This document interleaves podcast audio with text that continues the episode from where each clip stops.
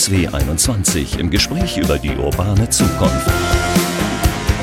Der DSW 21 Podcast mit Michael Westerhoff.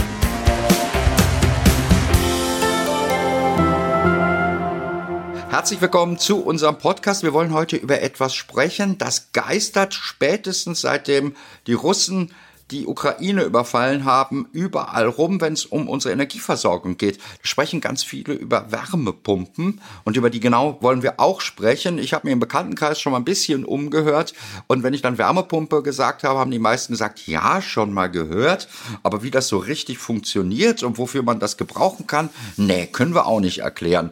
Und da haben wir gedacht, machen wir diesen Podcast von einer halben Stunde mit Björn Schreinermacher vom Bundesverband der Wärmepumpen. Der muss sich auskennen, der muss uns erklären können, was denn so eine Wärmepumpe ist, wofür sie gut ist und warum sie insbesondere für den Klimaschutz auch gut ist und natürlich, warum sie uns das Gas ersetzen kann, was wir möglicherweise nicht mehr aus Russland haben wollen. Dieser Bundesverband der Wärmepumpen, kann ich noch kurz sagen, vertritt 500 Unternehmen vom Handwerker bis zum Sachverständigen, die sich mit den Wärmepumpen befassen und die sie einbauen und diese bauen. Also, hallo Herr Schreinermacher. Wir fangen dann gleich mal, gehen gleich in Medias Res, nämlich eigentlich mit der Frage, die ich am Anfang aufgeworfen habe. Was ist denn überhaupt so eine Wärmepumpe?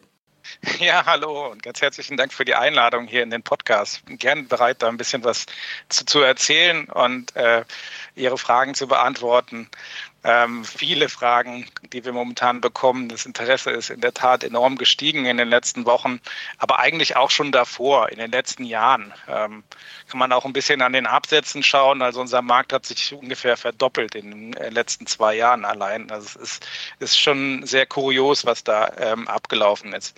Naja, eine Wärmepumpe ist erstmal eine Form der Heizung, die erneuerbare Energie nutzt. Und zwar erneuerbare Energie, die die Wärmepumpe aus der Umwelt einsammelt, aus der Umgebungswärme, sagen wir. Das kann die Luft sein, das kann der Boden sein, das kann auch Grundwasser sein. Da gibt es so verschiedene Wärmequellen, die dafür in Frage kommen.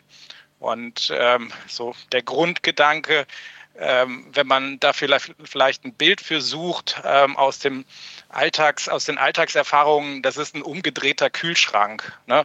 Also wenn wir uns den äh, heimischen Kühlschrank anschauen, ähm, der arbeitet ja, indem er dem Innenraum des Kühlschranks Wärme entzieht und nach außen abgibt. Und dadurch ist es im Innenraum kühl.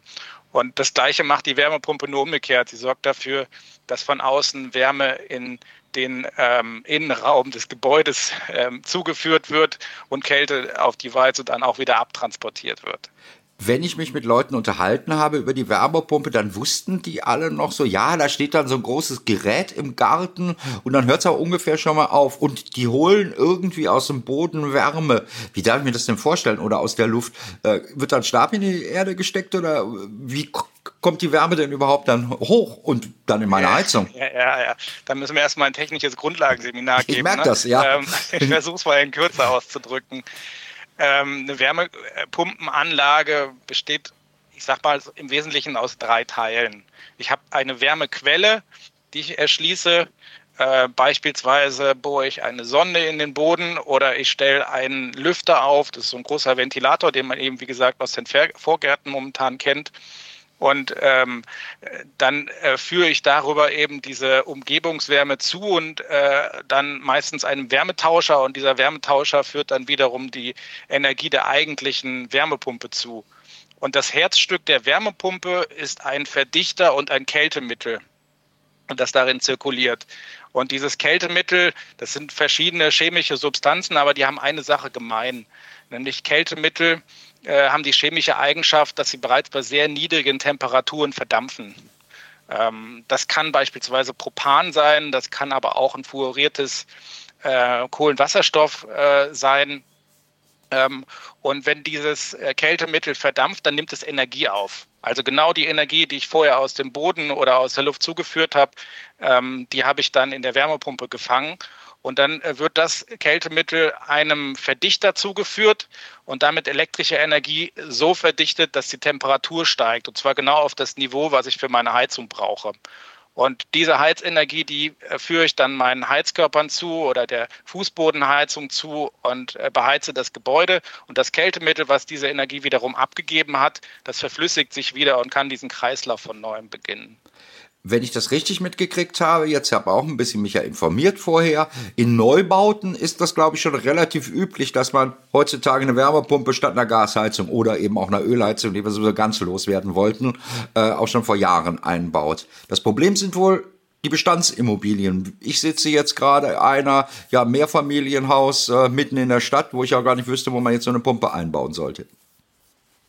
Äh, ja, natürlich. Ähm, die Herausforderung ist der Gebäudebestand insgesamt für den Klimaschutz. Ne? Ähm, Im Neubau sind wir in der Tat schon seit mehreren Jahren, ich glaube mittlerweile vier, fünf Jahren, das am häufigsten eingesetzte Heizungssystem. Äh, da kann man schon fast einen Haken dran machen, auch noch nicht ganz. Äh, aber schauen wir mal vor allem auf den Bestand. Und ähm, da sehen wir jetzt viel Bewegung in Richtung Wärmepumpe und das ist auch ganz gut so. Ähm, und in der Regel ist es da auch gut möglich, äh, mit ein paar Maßnahmen dafür zu sorgen, dass eine Wärmepumpe da gut läuft. Ähm, grundsätzlich ist der Gedanke bei einer Wärmepumpe, dass wir hier ein Niedertemperatursystem haben. Und deswegen funktioniert das in Neubauten, die sehr gut gedämmt sind, natürlich ein äh, optimal, sagen wir mal. Und in Bestandsgebäuden muss man schauen, dass man diese Gebäude eben dafür entsprechend ausrüstet, dass sie auch mit niedrigeren Heiztemperaturen äh, gut beheizt werden können.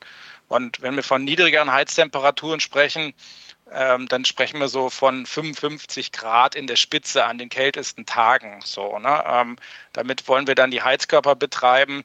Und im Vergleich zu dem, was wir vor an Heizkesseln drin waren, äh, ist es in der Regel dann schon so, dass die Temperaturen dafür äh, runtergehen müssen und dass ich mir da ein bisschen was einfallen lassen muss. Also ich kann zusätzliche Dämmung am Gebäude machen, nochmal die Fenster austauschen oder ähnliches. Wenn das in der Vergangenheit schon gemacht äh, wurde, dann äh, muss ich eigentlich vor allem auf die Heizkörper schauen. Und da äh, kann ich mir auch Dinge einfallen lassen. Und da weiß auch der fachkundige Handwerker ganz gut Bescheid, dass die Heizkörper ähm, getauscht werden müssen.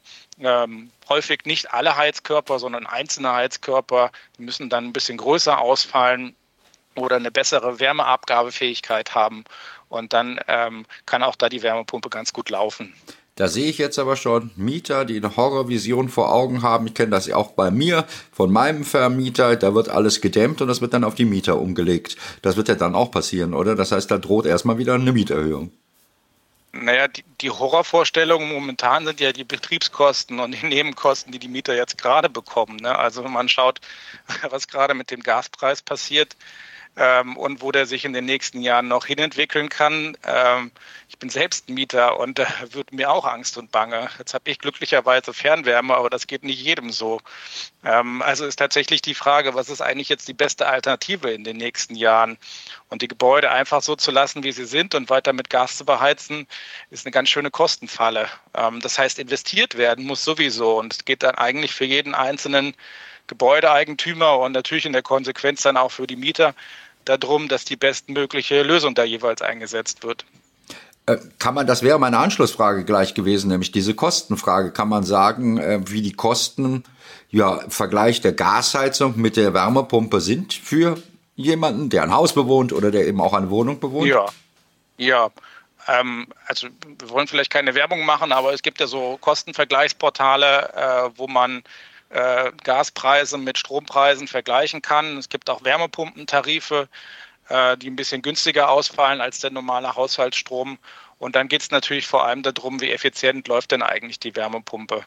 Ne? Ähm, und äh, eine gute Luftwärmepumpe im Bestand, die erreicht also eine Jahresarbeitszahl von drei, ähm, häufig auch besser. Und ähm, diese Jahresarbeitszahl, die besagt eigentlich, wie viele Teile Strom ähm, dann zu wie vielen Teilen Wärme führen oder andersrum ausgedreht, ausgedrückt, ähm, wenn ich eine Kilowattstunde Strom einsetze, wie viele Teile Sto äh, Wärme kommen denn dabei raus? Und ähm, wenn ich also eine Jahresarbeitszahl von drei habe, dann setze ich eine Kilowattstunde Strom ein und ähm, im Resultat habe ich drei Kilowattstunden Wärme. So, und wenn ich jetzt eine Kostenrechnung machen will, dann gucke ich auf meinen jährlichen Wärmebedarf und teile den also durch drei und dann bin ich beim Strombedarf. Und diese Stromkosten kann ich dann vergleichen mit meiner letzten Gasrechnung. Muss ich allerdings auch Annahmen treffen. Ne? Also wie entwickelt sich der Strompreis weiter, aber vor allem auch, wie entwickelt sich eigentlich der Gaspreis weiter? Weil das, was wir momentan an Verwerfungen im Gasmarkt haben, ähm, das ist ja sozusagen auch nur der Anfang. Es kommen ja dann noch CO2-Komponenten dazu. Also den CO2-Preis, den wir momentan haben, der ist ja erst der Anfang von allem. Das heißt, äh, rechnet sich im Moment schon oder würde es sich nicht rechnen? In vielen Fällen rechnet sich das. Das muss jeder bei seinem eigenen Haus nochmal schauen. Der Betrieb ist dann gar nicht so das Ausschlaggebende. Vom Betrieb her rechnet sich das fast immer. Ähm, das Entscheidende ist, ähm, was muss ich denn eigentlich investieren, ähm, um mein Haus dafür fit zu machen, dass da eine Wärmepumpe auch gut läuft. Ne? Und in vielen Häusern ist da gar nicht so viel zu machen. Da tauscht man vielleicht den einen oder anderen Heizkörper aus. In anderen sieht es ein bisschen anders aus. Und ähm, da müssen da vielleicht noch Maßnahmen gemacht werden, ähm, nochmal vielleicht an die Fenster dran schauen oder ähm, ans Dach nochmal schauen, äh, um insgesamt den Wärmebedarf ein bisschen runterzukriegen. Das könnte schon Sinn machen. Aber insgesamt ähm, ist es schon so, dass die, in, dass äh, die Investition in eine Wärmepumpe momentan sehr sinnvoll ist. Über diese Versorgungssicherheit, über die steigenden Gaspreise reden wir zumindest als breite Öffentlichkeit ja wirklich erst seitdem es diesen Krieg, diesen Überfall von Russland auf die Ukraine gegeben hat. Vorher war es eher so ein klimapolitisches Argument, was für den äh, für die Wärmepumpe sprach. Jetzt frage ich mich natürlich, die wird mit Strom äh, gespeist, wenn Sie die jetzt speisen mit dem äh, Steinkohlestrom, ähm, ist das jetzt auch nicht so ökologisch, oder?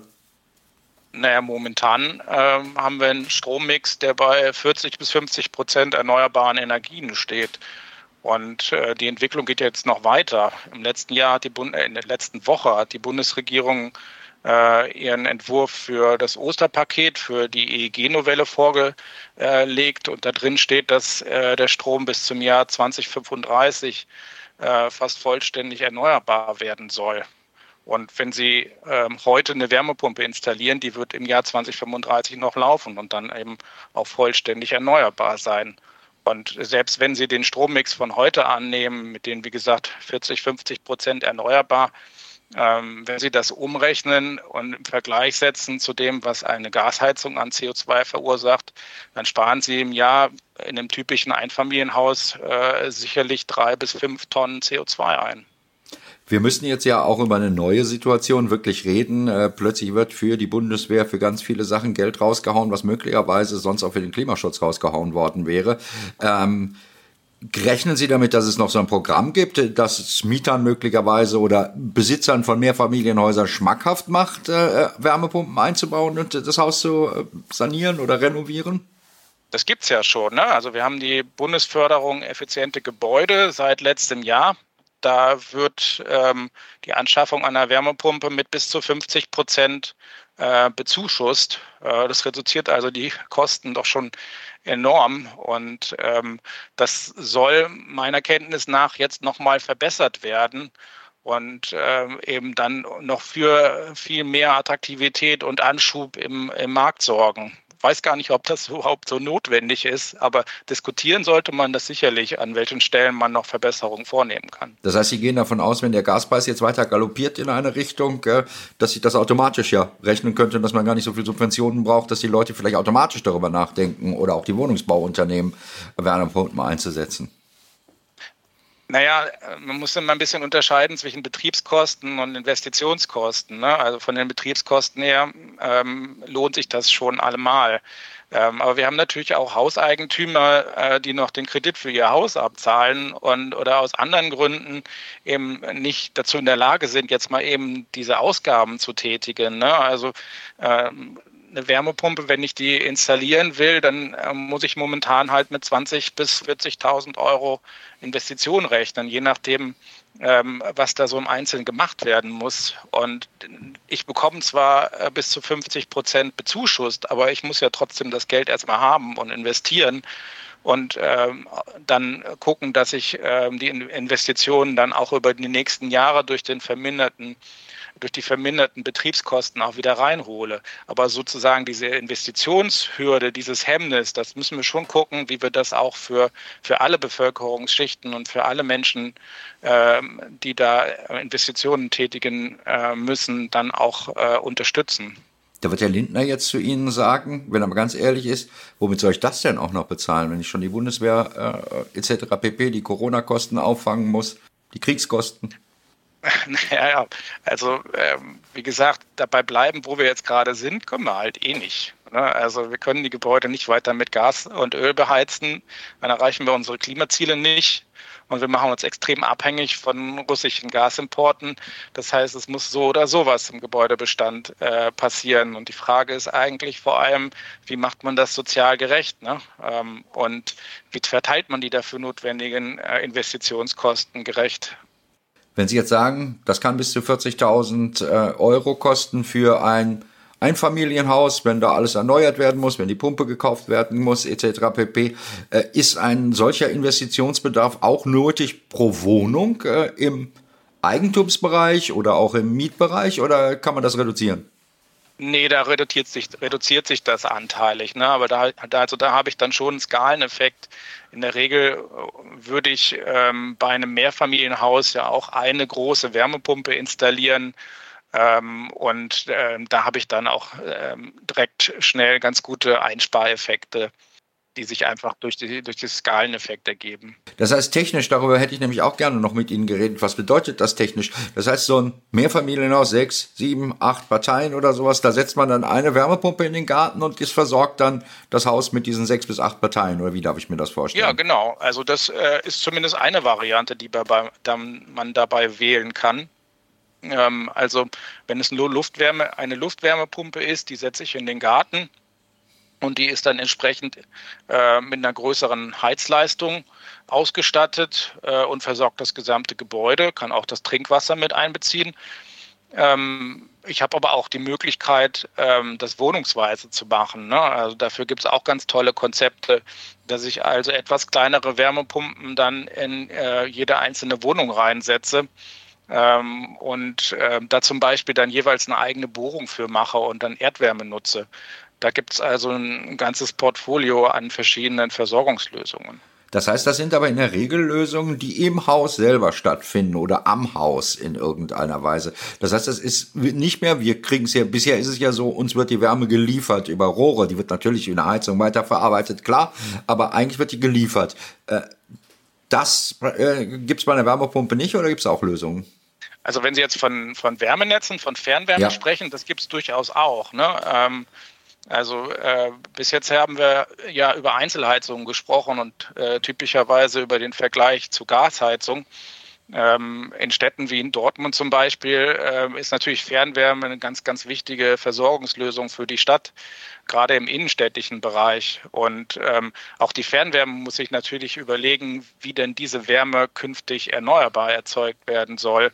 Und da spielen Großwärmepumpen eine ganz wichtige Rolle, weil sie entweder äh, erneuerbare Energien aus der Umwelt nutzen, zum Beispiel aus Oberflächengewässern, äh, oder auch Abwärme nutzbar machen. Wie darf ich mir das vorstellen? Also ist das dann groß, wie wir früher so Kraftwerke gekannt haben oder sowas? Äh, oder ist das kleinteiliger? Nö, nö, das ist schon relativ groß, aber das kommt natürlich auch auf die Heizleistung an, die ich da einbauen will. Ne? Also wenn wir davon weiß ich nicht, 5 Megawatt zum Beispiel reden, wie so ein äh, kleines, mittelgroßes äh, Blockheizkraftwerk. Ähm, das ist schon eine vergleichbare Größenordnung, ähm, die ich da einbaue. Ähm, das Entscheidende ist eigentlich eher die Wärmequelle, die ich nutze. Ne? Also ich brauche dann entsprechende Wärmetauscher, die ich dann äh, zum Beispiel in so einen Fluss reinhänge, um dann die äh, Energie aus dem Flusswasser zu nutzen. Ähm, und ganz spannend wird es natürlich auch bei der Abwärmenutzung. Gerade im Ruhrgebiet ist das natürlich auch ein großes Potenzial. Und da muss ich dann gucken, wie kommt denn eigentlich diese Abwärme zustande? Ähm, äh, und äh, wie, wie mache ich da am besten Wärmetauscher dran? Das heißt, äh, Abwärme, um das nochmal zu erklären, das heißt, Sie gehen davon aus, Firmen produzieren etwas und dabei entsteht Wärme und die wird dann möglicherweise für Siedlungen benutzt. Ja, ganz genau. Also ähm, das ist ja jetzt auch schon so. Ne? Also ähm, viele Fernwärmeunternehmen, gerade auch im Ruhrgebiet, äh, nutzen ja schon Abwärme. Ähm, und in vielen Fällen äh, sind da auch schon äh, Wärmepumpen dazwischen. Ähm, und ähm, das kommt dann immer auf das Temperaturniveau an. Wenn das Temperaturniveau, auf dem die Abwärme anfällt, sowieso schon dem der Fernwärme vergleichbar ist, dann brauche ich da auch keine Wärmepumpe zwischenzuschalten. Ähm, aber es gibt natürlich auch Gewerbe und äh, Abwärme, die anfällt auf einem niedrigeren ähm, Temperaturniveau von beispielsweise 50 Grad oder 100 Grad weniger. Äh, und äh, das ähm, kann ich dann in der Regel auch über Wärmepumpen ganz gut nutzbar machen. Glauben Sie, dass diese Firmen auch zunehmend äh, ihre Wärme selber nutzen werden? Es gibt die schon in größeren Lösungen, aber die meisten, glaube ich, lassen die verpuffen nach wie vor. Ähm, das ist eine Frage der Wirtschaftlichkeit. Ja, also ähm, auch diese Firmen müssen ihr Gas einkaufen, um Wärme zu erzeugen. Das heißt, ein steigender Gaspreis, da, da dürften Sie das Grinsen nicht aus dem Gesicht kriegen als Wärmepumpenhersteller und Handwerker, die die einbauen. Nee, es geht nicht um das Grinsen. Also natürlich ist das äh, ein wirtschaftlicher Vorteil und Wärmepumpen werden attraktiver, wenn die Kosten für alternative Energieträger hochgehen. Ähm, aber das ist ja auch eine relativ neue Situation. Ne? Also ähm, vor sagen wir mal, Dezember oder so waren die Vorzeichen bei den Betriebskosten ja auch noch ein bisschen anders aufgestellt. Und viele sind davon ausgegangen, dass man noch gute zehn Jahre mit Erdgas ähm, relativ gut und bezahlbar heizen kann. Aber ähm, das Klimaschutzproblem, das hatten wir ja auch schon da. Und ähm, auch allein aus Klimaschutzgründen müssen wir gucken, dass wir von fossilen Energieträgern wegkommen. Und äh, dafür müssen wir uns als Gesellschaft und als Politik dann eben auch Lösungen einfallen lassen. Eine Lösung äh, ist immer wieder, ja, läuft eigentlich immer wieder bei der Wärmepumpe genauso wie beim E-Auto auf dasselbe hinaus, nämlich wir brauchen mehr Strom statt zum Beispiel Benzin im Auto oder eben äh, Erdgas in meiner Heizung. Äh, wo kriegen wir den denn eigentlich her? Ja, das ist das, was wir Sektorenkopplung nennen. Ne? Ähm, Im Endeffekt ist es so, dass die Primärenergie, so die als erstes anfallende Energie, äh, in der Vergangenheit äh, eben Gas, Kohl, Kohle und Öl gewesen sind. Und in Zukunft wird das vor allem Strom sein, äh, den wir in Deutschland eben erzeugen über Windkraftanlagen und äh, über Photovoltaik und noch ein paar andere Lösungen.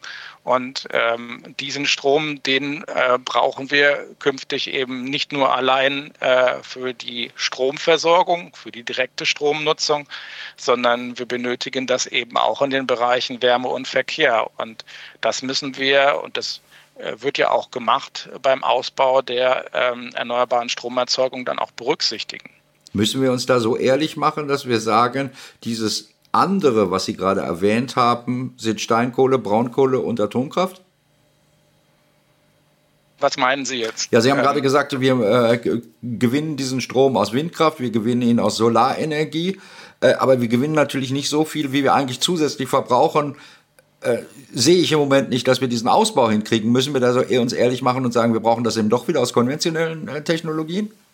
Ich glaube, der Zug ist abgefahren. Die Klimaziele sind da relativ klar gesetzt und ich sehe auch momentan da weitgehend in der Politik einen Konsens, dass man ähm, darauf hinaus will, ähm, dass der Strom perspektivisch bei nahezu 100 Prozent erneuerbar sein wird. Und ähm, die entscheidenden Fragen im äh, Stromsektor, ich glaube, da gibt es geeignetere Experten als mich, als, als Wärmepumpenexperten, aber ähm, die werden Ihnen sagen, okay, da müssen wir äh, gucken, wie wir mit der ähm, Residuallast umgehen und mit der fluktuierenden Einspeisung aus Windkraft und, und PV. Aber auch dafür gibt es natürlich ähm, dann auch Lösungen. Ja, ich weiß, dass Sie natürlich der Wärmepumpenexperte sind. Äh, ich habe jetzt bloß gedacht, äh, Sie sagen vielleicht mal Achtung, äh, im, Moment haben wir noch nicht genug Strom dafür, dass wir alle Wärme, alle ganz Deutschland mit Wärmepumpe versorgen.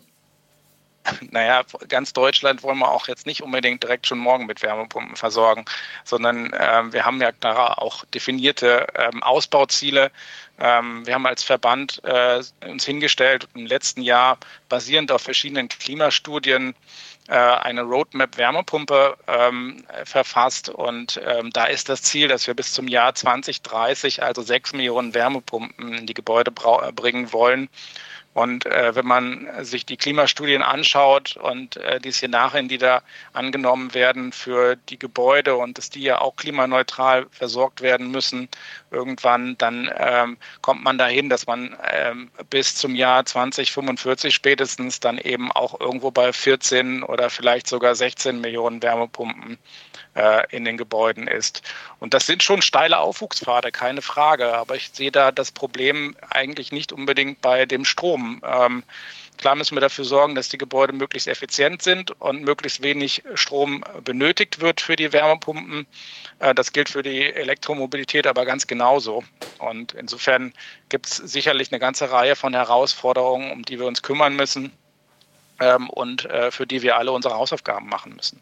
Ist die Wärmepumpe eigentlich bei Energiefragen, ist das in anderen Bereichen ja auch, dass Deutschland da einen etwas anderen Weg als die Welt geht? Ist die Wärmepumpe das Deutsches oder äh, verbreitet die sich inzwischen weltweit? Nee, ist ganz im Gegenteil. Wir sind so ein bisschen eigentlich äh, die Hinterherlaufenden. Ne? Ähm, wir haben im vorletzten Jahr ähm, von PwC eine größere Studie zur äh, globalen Marktsituation am Heizungsmarkt äh, machen lassen.